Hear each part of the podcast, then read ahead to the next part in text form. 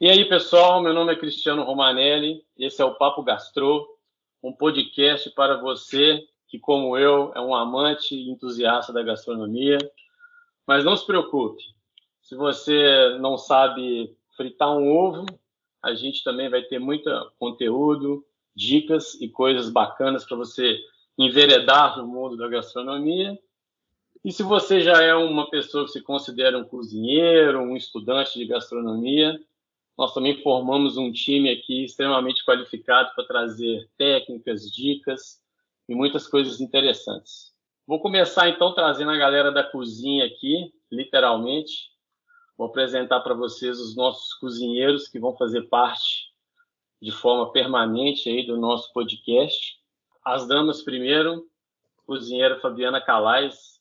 Gostaria que você falasse um pouco aí sobre você para a turma te conhecer Bom, olá pessoal, eu sou Fabiana Calais. Na verdade, eu tenho a TI como graduação, né? E a gastronomia ela veio como uma paixão na minha vida desde 2003. Então, desde essa data, eu venho fazendo aí diversos cursos de gastronomia. Eu sou mineira, mas atualmente moro em São Paulo. Então, aqui em São Paulo, eu já fiz alguns cursos na escola do Laurent Suador, alguns cursos avulsos na Le Cordon Bleu, uh, com Felipe Bronze. Então, eu venho aprendendo técnicas com todas essas pessoas aí. E em Belo Horizonte, que foi quando eu morei grande parte da minha vida, foi quando eu estudei na, no Bouquet Garni. Né? Então, há dois anos, quando eu saí do mundo corporativo, eu resolvi fechar essa porta para me jogar na gastronomia, que é algo que de fato me preenche. E eu tenho um carinho enorme em atender a necessidade do meu cliente, em fazer as melhores escolhas, em colocar muito amor e capricho nos meus preparos, sabe? Para levar uma experiência de acolhimento para esses meus clientes. Então, isso tem me movido muito. Bom, vou chamar agora o Fábio Arruda, que vai fazer parte do nosso time aí. Fábio, por favor, a palavra é sua. Olá, pessoal. Sou Fábio Arruda. Sou, digamos, um cozinheiro semi-profissional pois hoje eu não, não trabalho no RAM, mas já trabalho em algumas ocasiões. E pretendo voltar ativa, quem sabe, assim, né, num, num, num prazo não tão curto, mas não tão longo. Eu me interesso e estudo gastronomia desde, desde novo. Em 2005, por exemplo, eu comecei uma faculdade de gastronomia, mas não completei. Mas fiz durante esses anos eu fiz vários cursos com diversos especialistas. É, por exemplo, assim, é, massas, carnes, embutidos, cura, gastronomia molecular. E é isso. Por último, mas não menos importante, Léo Abreu. E aí, gente, tudo bem? Sejam bem-vindos aí ao nosso canal. Eu sou formado em gastronomia pela Faculdade Estácio de Sá. Fiz a minha especialização em Buenos Aires, na Maus CBs. A gastronomia, ela vem na veia como uma paixão que se tornou uma profissão. É, hoje eu tenho a maestria gourmet, nós somos especializados em eventos, gastronomia, aulas. E o nosso intuito aqui é isso mesmo, trazer muitas dicas, trabalhar com vocês todo esse meio de gastronomia, trazer a cozinha afetiva, a cozinha profissional. Então, todos nós aqui estamos à disposição de vocês pelos nossos canais, que vai ser divulgado aí através do Cristiano, Sejam bem-vindos e aproveitem bastante. E, e, com certeza precisamos muito da, das perguntas, das dúvidas, das dicas de vocês também, para que a gente enriqueça muito aí o nosso podcast.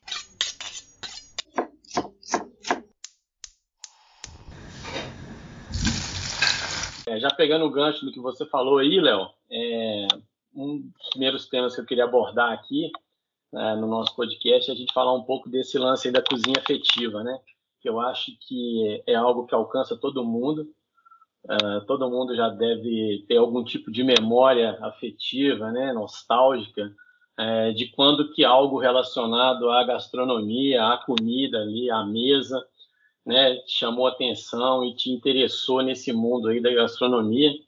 Então, eu queria pedir para todo mundo é, comentar um pouco sobre isso. Eu vou começar é, dando aqui o meu depoimento sobre isso rapidamente. Sou neto de italiano, né? Meu avô veio da Itália lá, naquele lance lá das, né, de chegar no Porto de Santos na Segunda Guerra e tal.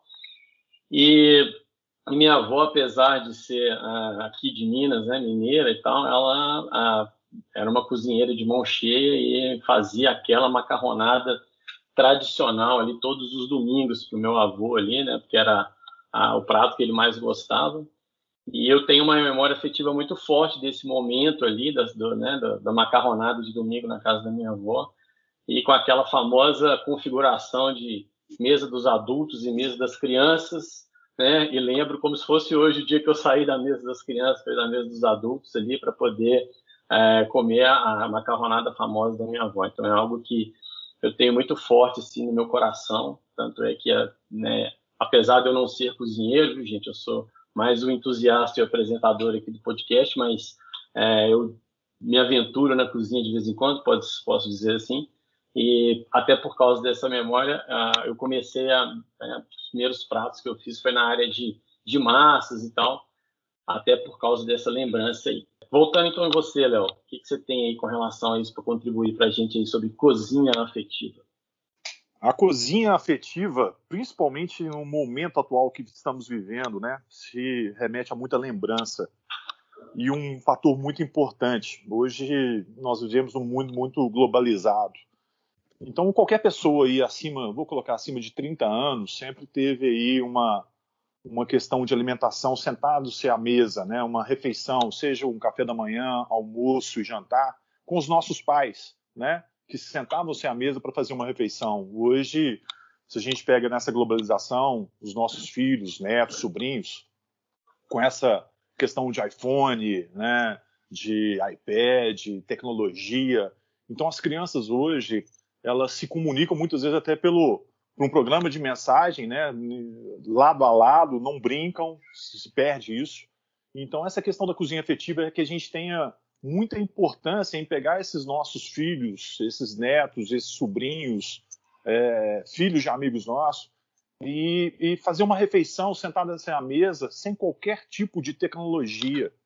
Reviver aquele passado nosso de nossos pais, nossos avós. Né? Trazer um é... pouco do que a gente vivia antes, né, para essa geração nova. Pô, a, a Coca-Cola, ela fez uma propaganda há uns dois anos atrás de uma família fazendo uma refeição na mesa e tinha uma, uma filha, estava com dois fones de ouvido à mesa e a família conversando, uma, numa empolgação, um bate-papo interessante, até o momento que ela tirou um fone de ouvido e viu que existia uma conversa, que existia uma empatia naquela mesa. E definitivamente ela tirou o segundo fone de ouvido e se interagiu aquela mesa, a sua família, né? É onde é a importância dessa dessa cozinha afetiva, da gente resgatar isso, né? Uma refeição sentados à mesa sem qualquer tipo de tecnologia, né? Fazendo com que a gente se aproxime, converse, né? Com seu pai, com sua mãe, com seu irmão, com sua irmã, com seu tio, entendeu?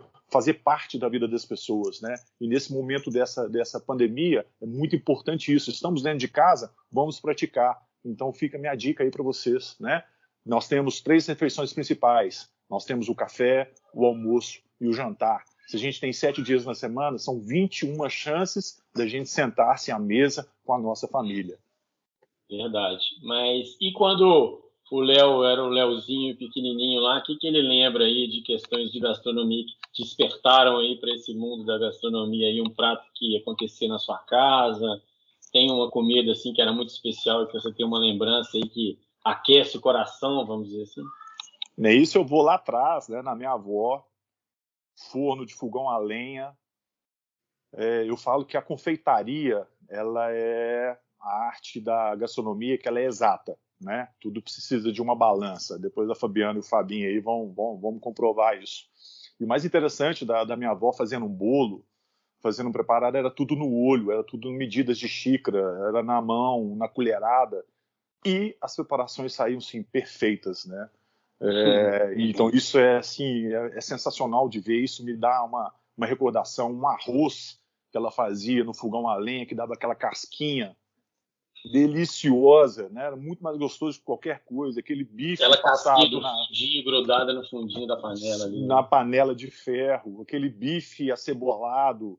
Então isso né nada industrializado né? Aquela cozinha raiz mesmo no fogão a lenha onde você não tem é, noção da temperatura, né, de que você vai colocar o seu fogão, o seu forno. Então isso era é assim, arrozinho, feijãozinho, bife com um chuchu, entendeu? Então isso é uma coisa de cozinha afetiva que remete muita gente nesse padrão. E você, Fabiana, o que, que cozinha afetiva quer dizer para você? O que, que você lembra? O que está na sua, na sua mente, no seu coração, na sua alma de cozinheira aí quando a gente fala disso?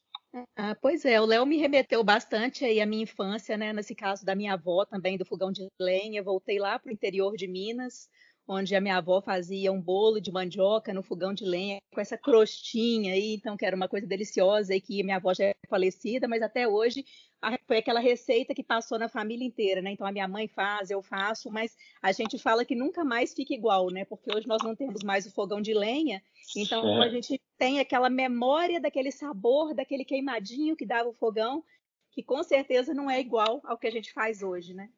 Então, é, sem dúvida. é uma coisa bem, é, bem, bem marcante para mim. A questão dos doces também, que o Léo falou, era impressionante, como essa questão das medidas, né? Hoje a gente precisa, de fato, de, eu falo que cozinha é matemática, né? Porque principalmente na confeitaria, a gente precisa o tempo inteiro fazer conta, né? Porque se você erra um pouquinho no açúcar, passa da farinha, passa no peso do ovo, de alguma coisa, sua, sua receita não, não vai ficar a mesma coisa. E os nossos avós, de fato, não tinham nada disso, né? Então, e, receita de, e receita de avó é assim, né, gente? Você tenta é. repetir, mas nunca, nunca, nunca vai ficar nem parecido do que era o gosto da receita da sua avó, né? A impressão que a gente tem é que eles tinham um segredinho e não contavam pra gente, né? Uma mágica, né? Tava ali por trás. É. Né? E em relação a também assim essa questão da cozinha afetiva, né? Como o Léo falou, você também, acho que é dessa importância da gente ter os nossos momentos à mesa com a família. É, tem seis anos que eu moro em São Paulo, né? Então eu moro longe da minha família, longe dos meus pais, da minha irmã. Então é um, é um momento complicado, assim, né? É, você já está longe de todo mundo, a gente enfrentando um momento de pandemia, e eu tenho me esforçado para ter os meus momentos. Então eu tento colocar a minha mesa do café, a minha mesa do almoço, porque São Paulo é uma cidade que não para e eu já me peguei muitas vezes, enquanto eu estou vestindo a roupa, eu estou comendo um pedaço do ovo e estou colocando um pedaço da calça e estou, sabe, fazendo tudo junto. Então, nesse ano de pandemia, eu tenho tentado desacelerar um pouco para parar e saborear de fato uma comida, sentir o gosto daquilo que eu estou comendo, né? Porque eu preparo as coisas para mim com tanto carinho, então eu tenho que ter esse momento também para poder desfrutar daquilo que eu fiz, né? Não pode ser uma coisa é, é, sem ter esse momento, por mais que a gente está longe aí de da nossa família.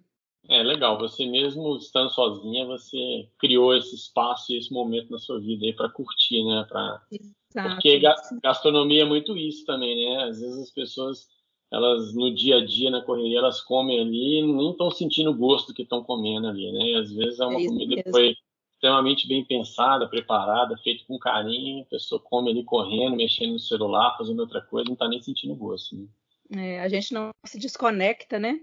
Então a gente vê a diferença que é quando você se desconecta, falo, nesse momento aqui eu tenho tantos minutos para minha refeição, deixa o celular de lado, deixa eu sentir o sabor do que eu estou comendo, né? Deixa eu é, entrar mesmo nisso daqui. Então eu tenho visto bastante é, a importância, né, do, do alimento mesmo para a gente, remete a muitas lembranças boas. Muito legal. E você, Fabinho, comida afetiva, é, tá onde aí dentro da sua vida? Bom, no meu caso, na minha família tem, tem muita gente boa de cozinha, tanto cozinheiras quanto cozinheiros. É, minha avó cozinhava muito bem, minha mãe cozinha muito bem, eu tenho dois tios são feras na cozinha também.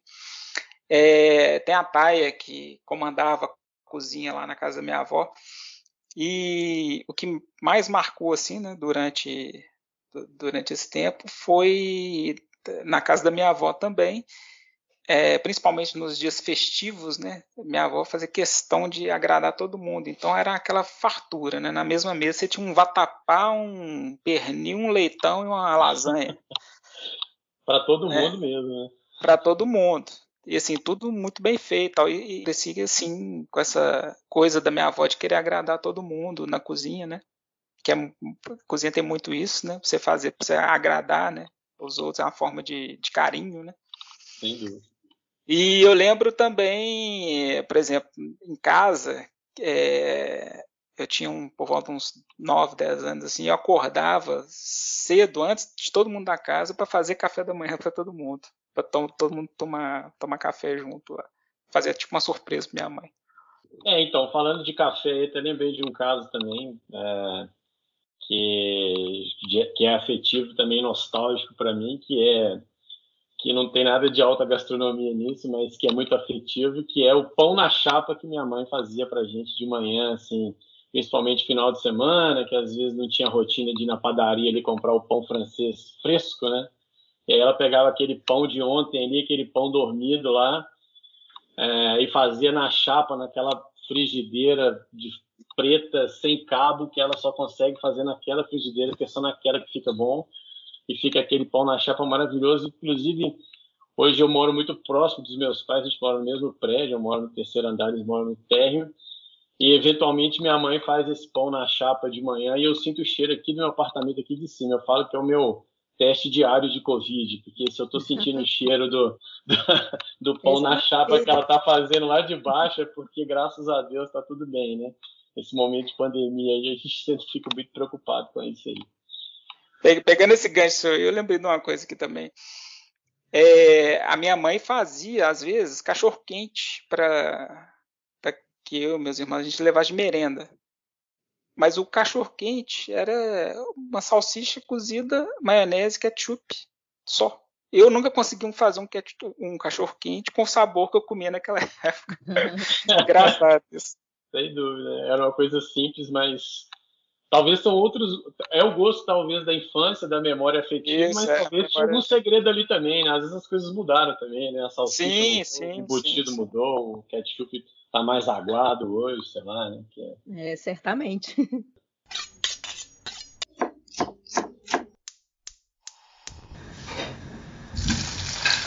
E agora, gente, assim, pegar uma coisa mais atual aí, né? A gente falou do passado, agora vamos falar do presente, né? É, nós estamos aí, todo mundo nesse momento de pandemia aí, né? Todo mundo fechado dentro de casa, situação complicada, né? É, não sei quando que vocês vão ouvir esse episódio aí, mas nesse momento que a gente está agora, é, muitas cidades, a maioria das cidades capitais do Brasil estão em lockdown.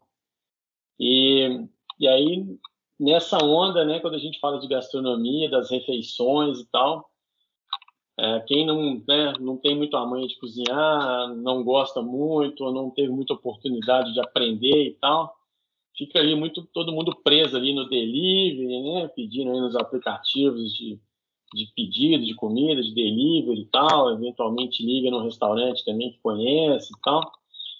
Mas uma hora isso cansa, né, cara? Uma hora você fala, putz, de novo, vou pedir uma comida, vou pedir uma, né, um PF, ou uma pizza, ou uma comida de um lugar mais elaborado e tal, mas que também você fala, pô, aproveitar que eu tô aqui em casa sozinho, ou com a minha família, ou só eu e minha esposa e tal, e nenhum de nós dois sabe cozinhar direito, né? Ou com o filho, com a filha e tal, e alguém quer, sei lá, entrar nesse mundo aí da gastronomia, se aventurar a fazer um prato, se aventurar a fazer alguma coisa. E aí eu queria pedir para vocês aí, né, nosso time de cozinheiros aqui, dar alguma dica para a galera que é, vai colocar a mão na massa mesmo. O cara quer sair da estaca zero e começar a cozinhar, assim. O é, que, que a pessoa tem que fazer? Por onde começar? É, aonde que ela tem que, de repente, se preparar ou elaborar para ela tentar se planejar para hoje, amanhã, depois de amanhã, no fim de semana, eu vou tentar fazer um prato aqui para minha família e tal. E aí, queria que vocês dessem aí um caminho das pedras ou algumas dicas aí para quem quer sair da estaca zero e fazer o seu primeiro prato aí. Ou quem já faz alguma coisa, mas acha que não está legal e pode melhorar. Vamos lá, Léo, vou começar com você. Eu, quem quiser começar, pode começar também. Preciso levantar então, deixa, deixa eu já, já pegar esse, esse feeling aí, que aproveitando, falando de globalização, de tecnologia, então tem tudo tem seu lado positivo também, né? Hoje a gente tem as facilidades das redes sociais, hoje a gente tem a facilidade do, do, dos aplicativos, é, onde você monta cursos, aulas.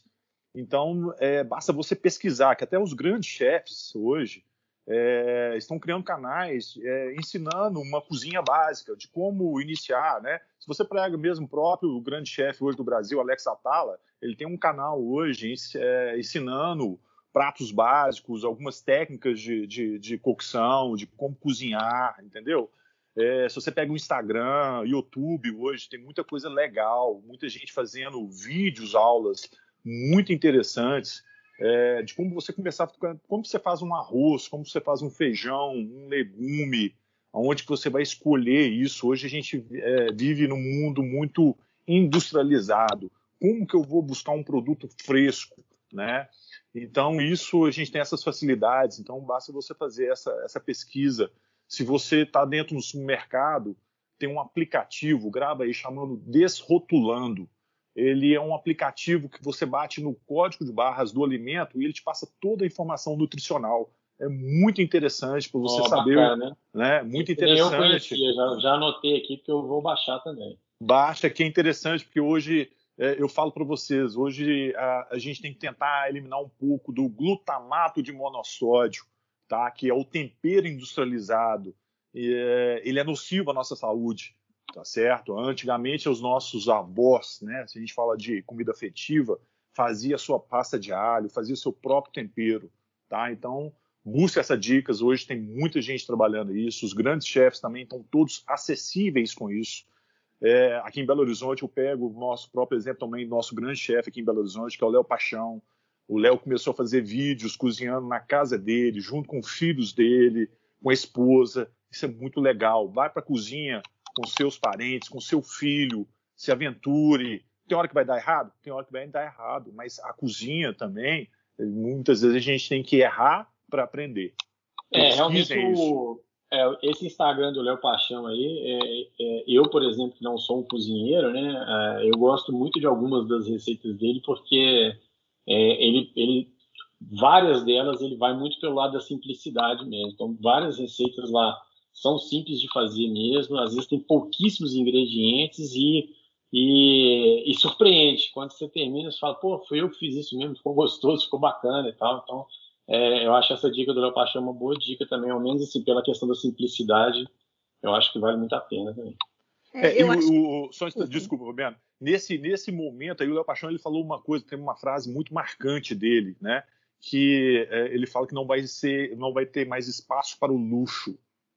O que, que ele quer dizer com isso? Que precisamos voltar às nossas raízes de cozinha afetiva, de uma cozinha simples, de que o luxo não vai existir mais, entendeu? Então a gente tem que ficar muito atento aí nesse assunto. Fabi, completa. É, é, complementando isso aí que o Léo falou, né? Eu acho e o, e o Cristiano também. Eu acho que a primeira dica é não ter medo de errar, né? Porque a gente sempre fica com aquele medinho, ah, eu não sei fazer, é, como que eu vou me virar. Então, assim, eu acho que é por aí. A internet tem tudo hoje, eu acho que a gente tem que tentar simplificar e tentar ver o que, que a gente tem na geladeira, ver na dispensa. Eu mesmo já fiz várias vezes de olhar para a geladeira, ver o que tem na geladeira e procurar na internet alguma receita com aquele ingrediente que eu já tenho porque às vezes eu pego algumas receitas e às vezes eu não tenho aqueles ingredientes todos em casa. Então eu tenho que sair uhum. para comprar, eu acabo desistindo de fazer determinada receita. Então eu acho que a gente pode ir para aquilo que a gente sempre tem à mão em casa também, né? Que você já gosta, está habituado a comer e vai variando aquela receita, vai criando outras receitas a partir dela, né? Então eu acho que também é um, é um caminho simples de começar. Eu acho que a gente tem que ir bem para esse lado do, é, da, da comida simples. É, esse ponto que você falou de não ter medo de errar, de experimentar, né? Eu acho que é, assim, fundamental, porque muitas vezes as pessoas, elas, por esse medo, né? Elas, uhum. ah, ah, porque às vezes cria uma expectativa, né, gente? Tem que ser algo assim, alinha a expectativa com a sua família. Gente, vamos experimentar, vamos tentar, vamos ver se vai dar certo. Envolve outras pessoas, né? É isso, isso aí. Léo, isso que o Léo falou é muito legal. Olha que programa bacana para você fazer num, num, momento desse, todo mundo fechado dentro de casa, né? Em vez de é. ficar cada um na sua tela, né? Que hoje nós somos multitelas, como o Léo disse, né? Um no celular, outro no tablet, outro na televisão, outro no computador. Em vez de fazer isso, fica todo mundo em volta da cozinha, né? Pega uma receita aí de um, um canal online, alguma coisa assim, e todo mundo dá palpite ali, tenta fazer um prato, né? Ah, e, e, e o resultado divide-se com todo mundo se der errado, se ficar ruim de comer, todo mundo vai Faz dar risada. Novo, vai, né? é, vai dar risada e vai tentar de novo, exatamente. E se fica bom. Você não sabe o que, que errou, né? Então eu coloquei muito sal, eu coloquei menos sal, eu é, é, exagerei no azeite, né? Então só testando e provando que você vai saber, né, se, se, se vai dar certo. Então tem que arriscar mesmo, sem medo. E para quem tem medo de cozinhar, é, eu sou um, um ponto, assim, é, porque eu não tenho, é, eu não, não tenho essa, como que eu posso dizer? Eu não cresci olhando a minha avó, a minha mãe cozinhando. Eu fui aprender a cozinhar há 15 anos atrás. Então, depois que eu saí da casa dos meus pais. Então, se você acha que nunca vai aprender a cozinhar, pode ter certeza que você vai, porque eu não gostava de comer um monte de coisa, eu não sabia fazer um monte de coisa. Então, de um tempo para cá que eu tomei esse gosto pela cozinha e comecei a me aventurar mesmo. Então, é, não é da noite para o dia e a gente não pode ter medo, não. Tem que ir fazendo, experimentando, provando que uma é, é, é esse, esse, outro ponto que você falou também eu acho bem interessante. Assim, é, cozinhar, você ir para a cozinha para fazer alguma coisa, é, acaba te despertando uma outra coisa que é você.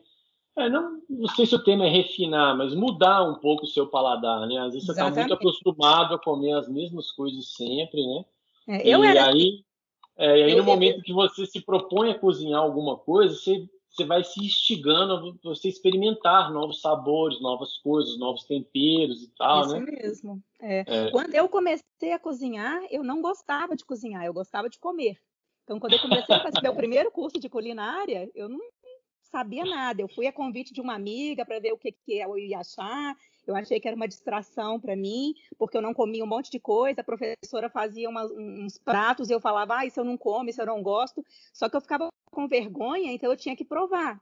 Então, isso para mim foi bom, porque eu fui desenvolvendo o meu paladar. Né? Então, eu vi que todo mundo é capaz de desenvolver o paladar. Isso é muito legal. É uma coisa que as pessoas também não, é, é meio por medo, né? As pessoas não, não querem errar. E, e, errar faz parte. Os grandes chefes aí, donos de restaurante, tudo, eles erram muito.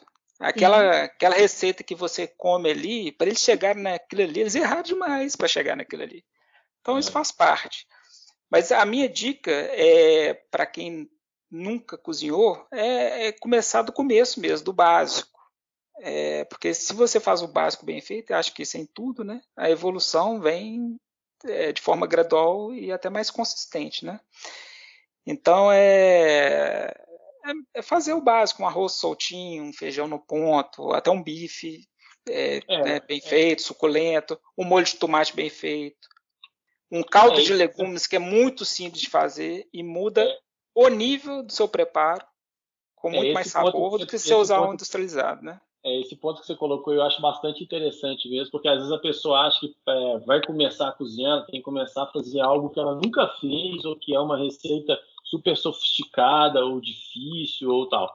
De repente, você pode começar a cozinhar coisas que às vezes você até acha que sabe cozinhar, mas aí quando você né, procura é, todas essas questões de, de receitas, dicas, canais, Instagram e tal, você vê que o, o, né, a pessoa ali que já está acostumada a fazer isso, um chefe, um cozinheiro, vai te dar algumas dicas ali que você não usava e na hora que você colocar aquilo ali no prato, uma coisa que você achava que você sabia fazer, ela vai, vai para um outro nível, né? Ela toma um Sim. outro nível de sabor, de gosto ali, né? Então, é, não necessariamente tem que começar com uma coisa mega difícil, né?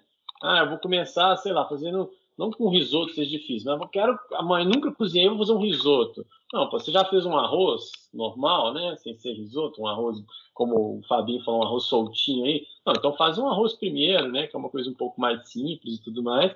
E aí depois você experimenta tentando fazer um risoto, né? Então, é, é você, talvez nesse caminho de pequenas conquistas, ajude também, né? Sim, sim. E outra coisa, você conhecendo, é, você tendo uma bagagem, conhecendo os ingredientes, né? É, até para fazer uma receita, que fazer uma receita, se você seguir o passo a passo, é relativamente simples. Mas e se faltar um ingrediente da receita? Para você saber substituir, para você, você tem que conhecer, é, né? O ingrediente, ah, isso aqui está faltando, mas eu tenho isso aqui. É, é, é, você, você conhecer, você vai saber que se você alterar, você vai conseguir algo semelhante, às vezes com um sabor um pouquinho diferente. Ou se você não tiver aquele ingrediente, se tirar, talvez não faça tanta falta. Ô Fabinho, até te complementando, eu acho que você falou bem legal, porque as minhas alunas do, de culinária, quando elas começaram comigo, elas falavam: não, mas como que eu vou saber o que se eu, se eu não tenho isso, eu posso trocar por isso nas receitas. E eu falei com elas: é testando, é errando, isso, é, é. provando, é. né? Então não tem jeito da pessoa é, descobrir se ela não começar, né? Exato. E, e, se você se você tem né, uma, uma certa bagagem, você é, vai chegar num ponto que você vai ver uma receita, você não vai seguir a receita, vai, você vai uhum. pegar o conceito da receita e fazer do seu jeito. Exato. Mas aí é, é muito. Aí tem que ir aprofundando, né? Sim, sim, sim, sim. Isso que eu tô falando. É você sabendo o básico, indo caminhando tal, você vai chegar é nesse ponto. A, né? a, pessoa chega nesse ponto. Não é pegar uma receita já de um. A receita difícil e, e até, até mesmo o Cristiano falou do, do, do risoto do, é, do risoto. É, é, não é coisa de outro mundo, mas também não é simples de fazer. Uhum. A pessoa é. nunca fez um arroz na vida, ela vai errar. Isso mesmo. É. Aí vai, vai, se frustrar e não vai querer cozinhar mais. É, esse é, o ponto, né, que a gente se frustra, né? Porque a gente nunca, a gente quer fazer o, o melhor, né? Sempre. Sim. Então a frustração acaba nos desmotivando. Isso que a gente então, não pode deixar acontecer, né? Então tem que ser um momento nesse, de nesse... um momento de, né, de um momento leve, né? É, e nesse ponto, é, a gente simplificar do seguinte ponto, né? Principal regra corporativa empresarial, né? Se você quer crescer, saia da sua zona de conforto e arrisque. Então isso. a cozinha é isso. Se você quer ser um grande chefe, um grande cozinheiro, né? Você vai começando errando, vai acertando e arriscando você vai ganhar muito mais conhecimento, muito mais prática, não é isso? E com certeza vai dominar aí toda aí a técnica e todos os processos da cozinha. É perfeito, Léo. É, e, é, e, falando nessa questão né, também de motivação ou não de desmotivação, né? É uma coisa que eu uh, falo de experiência própria aí, das minhas aventuras na cozinha aí, que uh, eu acho que eu comecei a ter melhores resultados também, é você, quando você for fazer uma receita, você se organizar é, primeiro, organiza toda a cozinha, organiza todos os ingredientes, né? Para na hora que é, você for seguir a receita.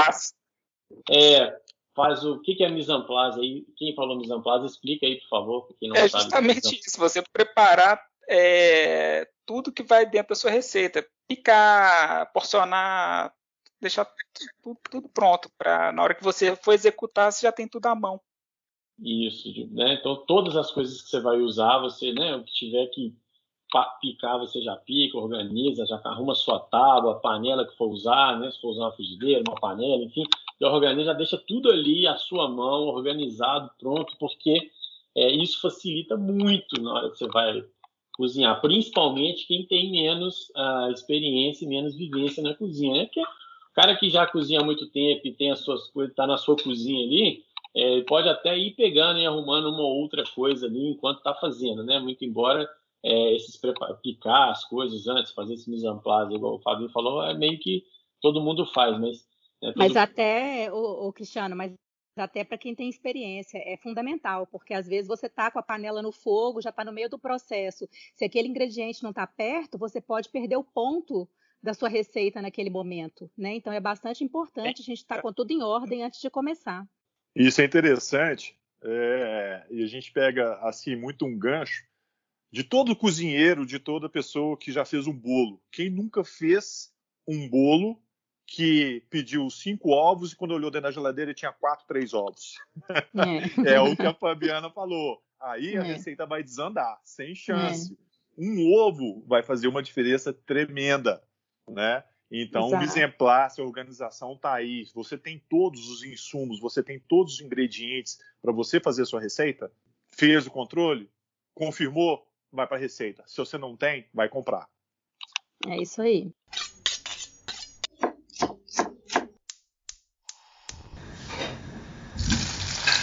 Uma coisa que a gente quer trazer para vocês aí, é, todo, todo podcast nosso, todo episódio vai ter isso, né?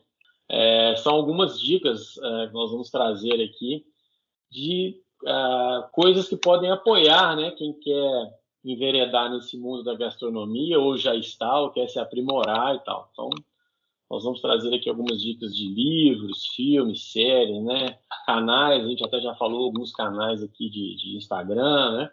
é, restaurantes também, né? Agora na pandemia fica mais complicada essa última parte de restaurante, mas a gente pretende também, né? A coisa com certeza vai andar, vai evoluir e a gente vai sair dessa. E aí a gente também vai indicar alguns restaurantes legais aí é, que a gente conhecer ou que tiver uma boa experiência. Eu vou começar aqui trazendo uma dica que é uma série uh, do Netflix uh, que chama Street Food é, ele tem um, um, uma versão da Ásia e outro da América Latina. É, o da América Latina, que eu quero indicar aqui, é, que é bem legal, que é, não é uma série assim é, que você tem que, que são episódios em sequências. Cada episódio conta uma história de uma cidade, né, em determinado país da América Latina, inclusive tem aqui no Brasil também, Salvador e tal. E é onde aborda ali uma, uma questão mais de comida de rua ali, né, dessas cidades e tem um pouco dessa questão afetiva também, assim, é, tanto afetiva quanto social também, né? Como que a comida transforma ou transformou a vida de várias daquelas pessoas ali, mas de forma afetiva, como que aquelas pessoas trazem aquelas receitas muitas vezes dos seus ancestrais, dos seus avós, né, parentes e tal, e, e, e mostra assim como que a comida é uma coisa transformadora, né, tanto para quem faz quanto para quem come. Então é uma série assim super bacana e como os episódios eles são independentes, né? A pessoa pode ver ali, pode ver um hoje, outro amanhã e tal, não tem uma sequência, então não tem perigo de perder o fio da meada e tal. E para quem está entrando ou gosta desse mundo da gastronomia, é um excelente programa aí que eu queria deixar essa dica. Ah, eu queria aproveitar esse gancho que você colocou dessa série.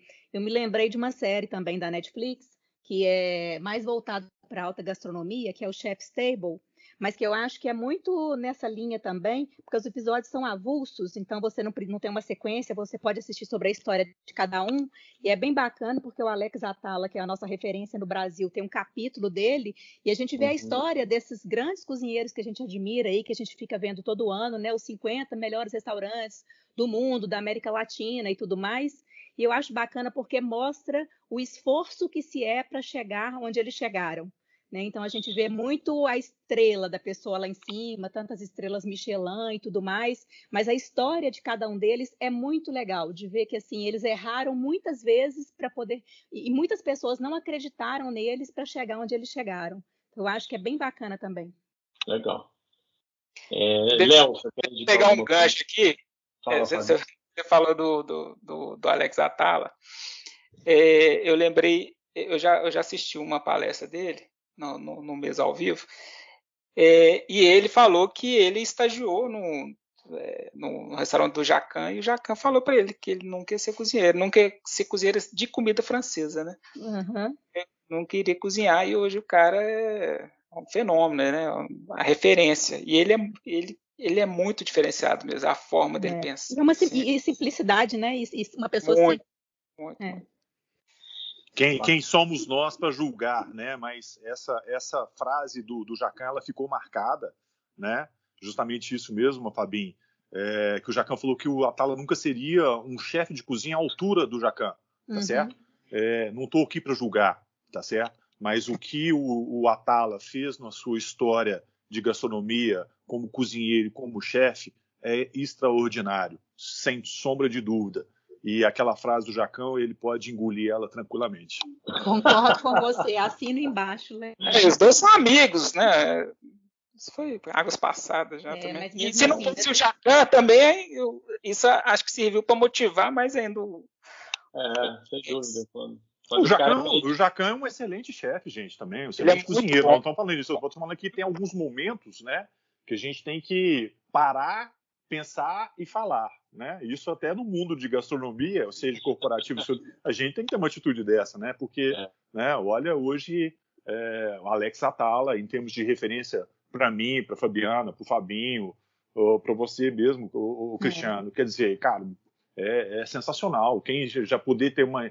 Eu falo que para você ir no restaurante do Alex Atala, no Dom em São Paulo, você não tem que ir com a cabeça que você vai fazer uma refeição. É uma você tem que ir com a cabeça, é uma experiência é. gastronômica fora do comum. é extraordinário. É incrível, é incrível. O restaurante dele, eu já fui nos dois restaurantes dele aqui em São Paulo e ele sempre presente e aquela pessoa carismática, assim, de querer te, te levar para conhecer a cozinha do restaurante. Então, Correto. Assim, é outro nível. É realmente é um cara que a gente admira muito como pessoa e como profissional nem se fala. Ó, legal, já tem mais duas dicas aí, ó. Dica de restaurante quando abrir. Dalva Edito, quem vier aqui em São Paulo, tem o Dalva Edito, que é o restaurante dele, e o Dom, um fica praticamente em frente ao outro. Legal. Você, Léo, você trouxe mais alguma dica aí de filme, série ou livro ou alguma outra coisa aí para completar, além do Dom? É, de filme eu gosto muito. É, vocês estão, vão notar muito isso. Eu gosto muito da, da, da questão de sentar-se à mesa, fazer uma refeição, sentar-se à mesa. E, é, e tem aquele filme, né? Comer, Rezar e Amar, com a Julia Roberts. É, ela faz um, um, tour pela Itália é, e é muito interessante a, a, história que ela aprende a se comunicar à mesa italiana, porque eles falam com muitos gestos, muito gritado, né? Mas é com uma alegria, com um prazer de sentar-se à mesa. É uma mesa italiana, é uma mesa muito farta, de muita comida, né? É, comidas do seja o risoto, seja a brusqueta, seja o tiramisu, seja o que for, é uma comida muito farta. Então, Olha, eu vou assistam. te falar, eu sou, eu sou, apenas neto de italiano, mas, mas isso é um fato, esse negócio de falar alto, rir alto e gesticular, né? Nos almoços que eu citei lá da casa da minha avó, lá com os meus tios e tal se, se, derrubava o copo lá, a taça de vinho, o copo de cerveja e tal, uma única vez na mesa tava bom, era, era lucro, porque normalmente era tanta gente balançando os braços lá quando tava falando que era no mínimo umas três ou quatro vezes cada um. Não, o, o, o, Cristiano, eu já fiz alguns eventos para italiano, o que me impressiona é a quantidade de comida. É, é, você fala assim, vai, vai desperdiçar. Não, não vai desperdiçar, é a cultura, é a cultura italiana de se comer muito, com muito prazer, né? comer-se é. bem, né? É. E para quem está começando também, em termos de livro, eu gosto muito de uma literatura que é todas as técnicas culinárias da Le Cordon Bleu, é, traz um português aí, uma linguagem muito simplista para quem vai e, e, falando de vários assuntos, entendeu? As receitas são bem fáceis, bem práticas, tá certo? Para se colocar em prática para você fazer suas primeiras receitas, eu gosto muito dessa, dessa literatura aí. E é um livro tá? bem ilustrado, né, Léo? Então é legal porque tem muita foto, né? Então, assim, como preparar um peixe, os cortes de um frango. Então, ele é bem técnico, bem visual, né? Então é bem legal. Com certeza, isso mesmo. Vai ajudar, assim, muito as pessoas que vão estar iniciando aí, e, e, mesmo aí pessoas que já estão aí, estudantes que já estão começando, é, é, muito interessante. E não é um livro caro, vai ser na faixa aí de 120, 130 reais, tá? É, em qualquer livraria virtual aí se encontra esse livro aí. Beleza, Fabinho, suas dicas aí para galera. Bom, é, eu tenho a dica de, de pegando é, esse veio aí de, de iniciar né, na, na, na, cozinha, é o Julie Julia, que é um, é um filme um pouco mais antigo, mas é um, é um filme que, que faz um paralelo é, do início da carreira da Julia Child, que é uma foi uma famosa culinarista americana, e a vida da Julie, que é uma blogueira que resolveu fazer as receitas do livro da Julia. É, e é, é bem interessante. É muito bacana. E tem um programa é, também, um programa barra livro, que é bacana também para quem está começando, que é o Cozinha Prática da Rita Lobo. Que ela é bem didática, é, o livro dela é, também é ensina receitas é, é, básicas, algumas um pouco mais elaboradas, ensina técnicas também. É bem didática e tem o humor dela, né? Que é, que é bem legal.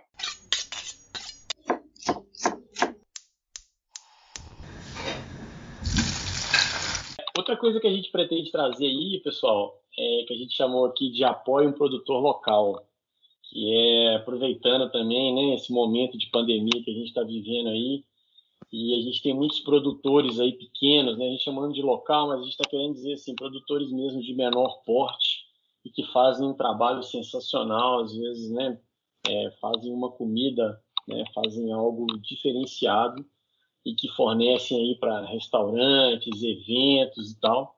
E com a pandemia essa galera está né, passando aí né, um pouco de aperto, um pouco de dificuldade para conseguir se manter. e tem muita coisa boa, tem muita gente boa, tem muita comida boa aí.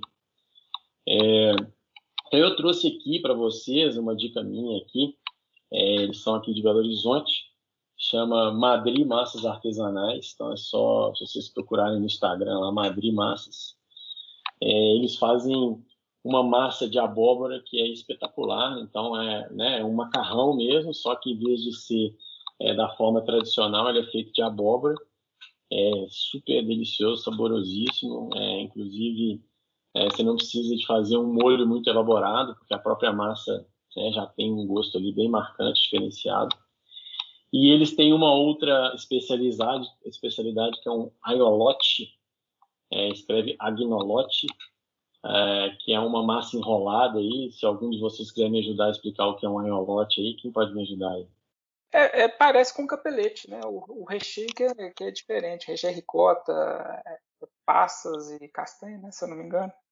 É, então, é, mas eles têm o, o que eles fazem lá, que, que eu estou recomendando aqui, ele é um pouco diferente o recheio, que é carne seca, né? Carne seca com, com tipo um catupiry, assim, é espetacular, é muito bom. Então vale a pena a dica aí. Léo, você também tinha pensado em alguma coisa aí nesse sentido para trazer para o pessoal? É, se falando nesse momento também e de alguns produtos, eu tenho aqui, né, em Belo Horizonte aqui, nós temos nosso mercado central, famoso mercado central, é, uma gama enorme de produtos artesanais, de produtos de, de produtores que começaram de baixo, é, se esforçando. Então, a gente tem lá o Empório do Queijo da Jose, que tem queijos da, da, região de Minas Gerais inteira. O queijo canastra, hoje, que virou né, uma figura nacional. É, é sensacional você passar ali pelas bancas do Mercado Central. É, muitas vezes a gente acha que no Mercado Central, né, esses produtos ali, tem uma banca de pimentas no Mercado Central que qualquer tipo de pimenta você encontra nessa banca. E é, é vai ser em Belo Horizonte aqui, só vai ser nessa banca. Você não encontra não em nenhum engano, outro local em Belo Horizonte. É, se não me engano, chama Ponto da Pimenta. Ponto da Pimenta, isso é, mesmo. então você tem tudo. Então é muito interessante. Para quem está começando também aqui em Belo Horizonte, dá uma rodada lá no Mercado Central, conhecer o Mercado Central ver os produtores, os tipos de produtos. Em São Paulo aí a gente tem um mercado municipal, né, que é muito rico também, até para passar lá e comer o nosso famoso sanduíche de, de mortadela. Você já comeu, Fabi? Você já foi já, lá? Já, aquilo ali é um almoço e um jantar, é uma refeição do dia. é, eu já comi também.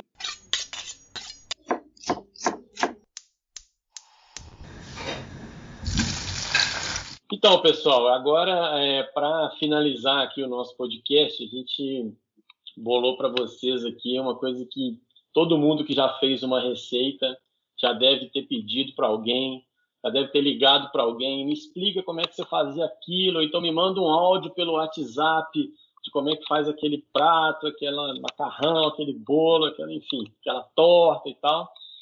Então a gente vai trazer aqui no nosso podcast uma áudio receita. Então quem está afim de fazer uma receita, é, o Léo vai trazer uma receita para nós aqui, o Léo Abreu.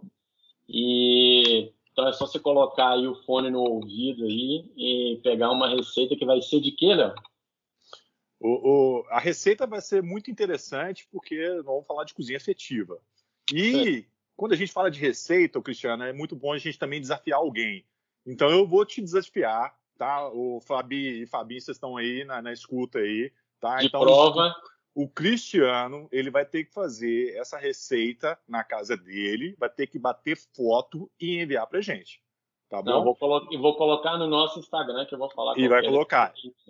Para vocês que estão em casa aí, que estão nos escutando aí e tudo, já vou dando uma dica. Já pega um caderninho, que você tem que ter um caderninho de receita, tá? Um caderninho de rascunho e tudo, porque a receita tem que estar escrita, tá certo? Receita em cabeça muitas vezes é quando a gente está aí na prática, no dia a dia. Então, vocês já, tá, já pegam o seu caderninho, sua caneta, tá?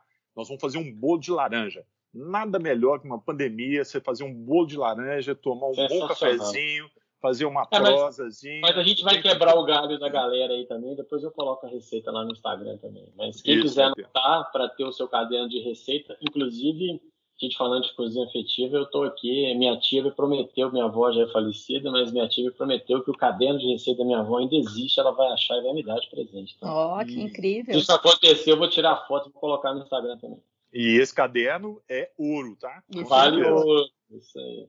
Vamos lá, então, Léo. Começando então a receita do bolo de laranja. Então, pessoal, presta atenção, anota Lembra do mise en place, organização na cozinha, com todos os ingredientes separados, pesados e tudo tranquilo.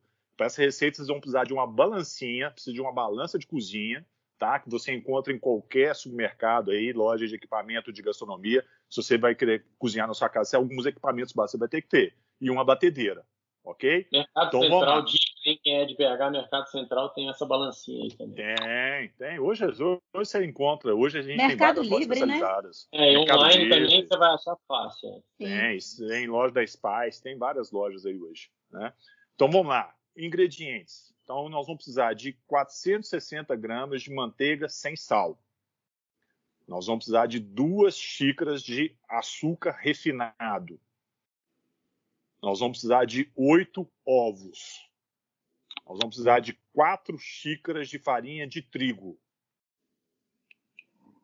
Nós vamos precisar de duas colheres de sopa de fermento em pó. Eu vou precisar também de três laranjas Bahia.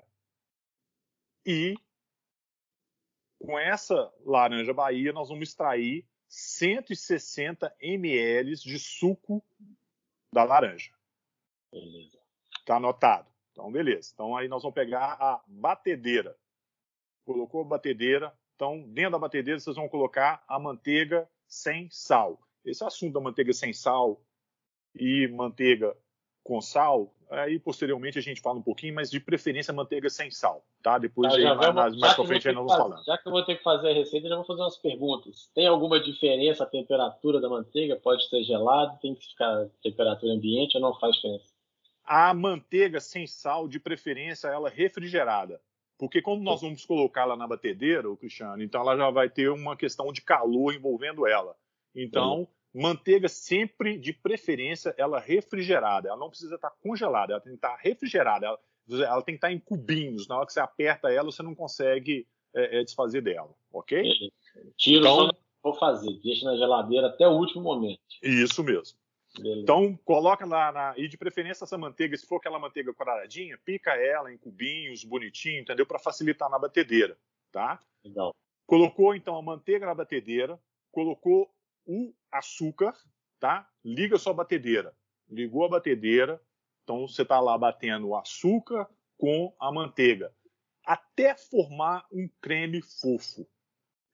Vai batendo, batendo, vocês vão ver que vai incorporar o açúcar na manteiga e vai formar um creme fofo. Ok? Beleza. Com as laranjas, a gente precisa tirar a raspa da laranja. A gente precisa tirar um pouquinho da sapa. Eu tenho lá, né, três laranjas. Geralmente a gente trabalha com um equipamento chamado microplane, que é uma, é uma, é uma serrazinha que a gente tira a casquinha da, da, da laranja. Na sua casa você pode usar o seu ralador né? Você tem o seu ralador de queijo ali, de tudo. Então você vai na parte mais finazinha, pega a laranja e raspa ela nessa parte finazinha, tirando só a casquinha da laranja, sem tirar aquela parte branca, porque a parte branca ela não é muito é, é, gostosa, ela tem uma, um, um, sabor ácido, então ela não fica legal. Então vocês vão tirar só a casquinha daquilo ali, tá? Vocês vão tirar de, das três laranjas Bahia, tá? Sua batedeira tá lá batendo, né? A manteiga com açúcar. Você fez essas raspas, joga as raspas lá dentro da batedeira, juntamente com os ovos, tá certo? Ovo, ovo, gente, é o seguinte: você tem oito ovos na receita. Pega um ovo, quebra em uma tigela e coloca dentro da batedeira. Nunca quebrar os ovos direto de dentro da sua batedeira. Por quê? Se tiver algum ovo estragado, sua receita foi embora. Ok? Então, na batedeira tá a manteiga, tá o açúcar já, que formou aquele creme fofo, fomos para as raspas de laranja, colocamos os ovos, vocês vão ver que já vai estar tá um líquido ali, né, bem fofinho, tudo incorporado. Aí nós vamos fazer o quê? Nós vamos pegar as duas xícaras de farinha, colocamos na batedeira, ok? Com um pouco de suco, tá? Com metade do, do suco que você extraiu lá, 160 ml de, do, do, suco, então vamos colocar 80 ml, ok? Vocês viram que incorporou tudo. Aí nós vamos entrar com o restante da farinha e o restante do suco, ok? Bem batido lá, vocês vão ver que está uma massa bem homogênea, ok? Nós vamos entrar com as duas colheres de sopa do fermento em pó. Quando vocês colocarem o fermento em pó, é só para misturar, não batem demais. O fermento a gente não precisa bater ele demais, ok? Desliga e aí pega uma forma, tá? Um tabuleiro, untar. O que é untar? Untar vocês vão passar um pouco da manteiga ou do óleo de cozinha, tá? Com um papel, ok? Com guardanapo, tá? Passa em toda a base, pega a farinha, polvilha em toda a sua forma. É muito importante. Isso chama untar untar o seu tabuleiro, untar a sua forma. Jogou a farinha, espalhou ela, dá umas batidinhas para essa farinha agarrar nas laterais, na parte de baixo, em toda, tá? Quem estiver usando também pode usar aquela a forma de bolo, né, com furo no meio, tá certo? Colocou a massa ali, ok? Na hora que você colocar a massa, o seu forno, tá? Já aproveitando, o seu forno já tem que estar tá ligado, ok? Nunca colocar uma preparação, principalmente um bolo, em forno frio, tá? Você vai ajustar o seu forno em 200 graus, tá? Como vocês estão me escutando aqui, então vocês já vão fazer isso lá no início da receita. Liga seu forno, põe em 200 graus, que a gente chama de pré-aquecer o forno. Porque quando você acabar sua receita, aí você vai colocar o seu bolo, ok? No forno e é esperar. Como a gente tem uma variação de fornos, né? 200 graus, cada forno tem uma potência, então esse, esse seu bolo vai assar em torno de 50 minutos a uma hora, tá? Você sempre vai acompanhando. Importante, na hora que você tiver com seu bolo no forno, não abra a porta do forno nos primeiros 5, 10 minutos, tá? É onde que a gente fala que a gente, seu, seu bolo vai, vai murchar, tá? Seu bolo ali está sofrendo toda a reação, toda a combinação dos ingredientes, então ele está crescendo, ok? Quando você estiver ali chegando quase próximo a 50 minutos, você pega um palitinho, tá? Seja um palitinho aí de dente, um palitinho, um espetinho, tá? Você vai dar um furo no seu bolo, tá? Com muito cuidado. O forno está quente, a, a forma está quente. Você vai espetar esse, esse palitinho. Na hora que você puxar ele, se ele voltar seco, seu bolo já está pronto, tá? Para ser retirado do forno. Quando você puxa esse palitinho, se ainda vem alguma alguma cremosidade, alguma massinha agarrado nele, deixa ainda em respeito seus 50 minutos a uma hora, ok? O forno está assado, o que, que, a gente vai fazer? Tirou, tá? Tira o bolo, coloca em cima do, do, do, seu fogão, coloca ele ali, deixa ele descansar um pouquinho. Algumas pessoas adoram comer bolo quente, né? Mas ainda ele precisa ainda se acertar, tá? E se você quiser fazer uma uma calda que a gente chama de glace, tá? No seu mise en place também, nós vamos precisar de três xícaras de açúcar impalpável, que a gente chama açúcar de confeiteiro. Se você não encontrar isso no supermercado, você vai encontrar ele como glaçúcar. É um açúcar fininho, bem fininho. Então você vai pegar essas três xícaras de açúcar, põe dentro de uma vasilha, dentro de um bowl, tá? E pega cinco colheres de sopa de suco de laranja. Põe dentro desse, desse recipiente e mistura mistura bastante, mistura com garfo ou mistura com fouet. Fouet é aquele parecido com um aruzinho da batedeira. Mistura, mistura, mistura. Vocês vão ver que vai virar bem líquidozinho. Pega esse líquido e joga em cima do seu bolo, tá? Ele vai formar uma glace. Nossa, que ela vai secar e vai dar um charme total no seu bolo aí, tá? Ô, Ô Cristiano. Oi. Sensacional, hein? Sensacional a receita. Vou ter que Ô, fazer, Léo, queria... Ah, queria te fazer uma pergunta. No caso do açúcar, do glaçúcar que você falou, se eu usar o açúcar refinado e peneirar ele, você acha que dá na mesma ou não? De preferência não, Fabi. Tá. O açúcar é refinado, ele querendo ou não, ele tem um grão é, um pouco mais grosso, tá? Uhum. Do que o açúcar empalpado. O açúcar empalpado, por isso que ele chama empalpado. A é. gente não consegue, né? Ele é muito fino, então por isso que ele vai dar um, um tchan em cima do bolo. Mas tá? se a pessoa não tiver esse açúcar em Pô, casa. Vai, é, vai peneirar, pega o seu tá. açúcar, uma peneirinha. Aí você tem que ter uma peneirinha bem fina. Bem fininha, né? né? Bem tá. fininha, tá? Pra, pra julgar. Ô, Léo, vou dar, um, vou dar um pitaco nessa receita só na, na finalização dela, hein? Oh. Raspinha de laranja aí, em cima dessa glace, deve ficar bom também. Hein? Fechou, Fabinho. Fechou, Fabinho.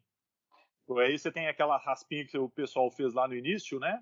Na hora que você julgar essa, essa parte dessa glace em cima aí, pega essas pinhas de laranja, joga em cima. Finalizou perfeito, Fabinho? Bem lembrado. Bacana.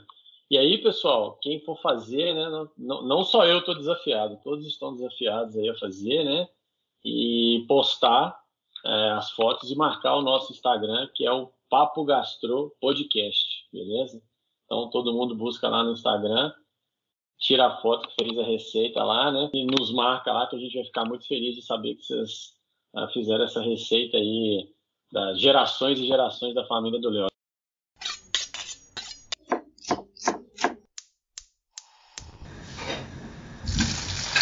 Bom, pessoal, então a gente está encerrando aí né, o nosso primeiro episódio é, do nosso podcast, Papo Gastro. Se você chegou aqui, agradeço muito aí, né? E vou terminar aqui pedindo para os nossos cozinheiros também divulgarem aí né, os seus, seus Instagrams, seus trabalhos aí, se vocês quiserem também seguir o, o Instagram deles e acompanhar o que eles fazem, né? Bom, o meu Instagram é arroba fabicalais, né? C-A-L-A-I-S, Calais, do jeito que, que fala mesmo. E hoje vocês podem ver nos destaques lá do meu Instagram os meus serviços, tem um pouquinho de fotos do que eu faço, né? Então eu dou aulas de culinária. Em função da pandemia, infelizmente, aí já tem um ano que eu tô com as aulas paradas. E foi uma demanda do mercado que surgiu, teve o lado ruim, mas teve o lado bom também, né? Porque é, eu tive muita demanda de pessoas que já estavam cansadas do delivery, queriam comer uma comida mais saudável, uma comida com esse gostinho caseiro, afetivo. Então, vários amigos me desafiaram e foi quando eu comecei a fazer essas marmitas é, saudáveis, né? Personalizadas. Então, eu não trabalho com nada congelado. E aí eu faço de acordo com a dieta que a pessoa traz do nutricionista ou com o gosto dela. Então é algo que foi bem bacana para mim. É, faço alguns jantares privados também e eventos corporativos. Então, se quiser conhecer um pouquinho mais, vai lá no arroba Fabicalais. Bom, no, no, no caso, é, eu tenho dois e podem seguir os dois. É, um é o Net Bistro, que eu sigo mais a, essa questão de, de da profissão de gastronomia. E tem o meu, que é FH Arruda, que é o meu. Aí eu posso, além de gastronomia, posso outras coisas também. Então, no Instagram, o pessoal vai seguir o Maestria Gourmet BH. É, eu sou especializado em personal chef, eventos de gastronomia, com as aulas de gastronomia também. Tá? É, então lá tem muita dica também, tem muita receita. A gente fica todos abertos aí, tanto o Fabinho como a, como a, a Fabi também, para essa parte toda aí, é, ajudar vocês aí no dia a dia também. Nos nossos canais a gente está acessível a todos vocês. Beleza, pessoal. Então é isso. Agradecer demais aí quem chegou até aqui. É, reforçar o nosso Instagram lá, né? Papo Gastro Podcast. É, além de vocês seguirem, a gente pode chamar a gente lá no direct e lá também a gente vai colocar o nosso contato por e-mail, para quem quiser mandar um e-mail para nós. E dizer que em breve vamos lançar já o episódio 2. Então fiquem ligados aí no seu tocador de podcast aí, né? Estarem ouvindo os nossos próximos episódios. E ressaltar que a, a ideia é a gente ir evoluindo. Então, muito provavelmente as receitas podem ficar mais complexas, os assuntos podem ficar mais técnicos ou não. Né? Fiquem com a gente aí para vocês descobrirem, beleza? Valeu, pessoal.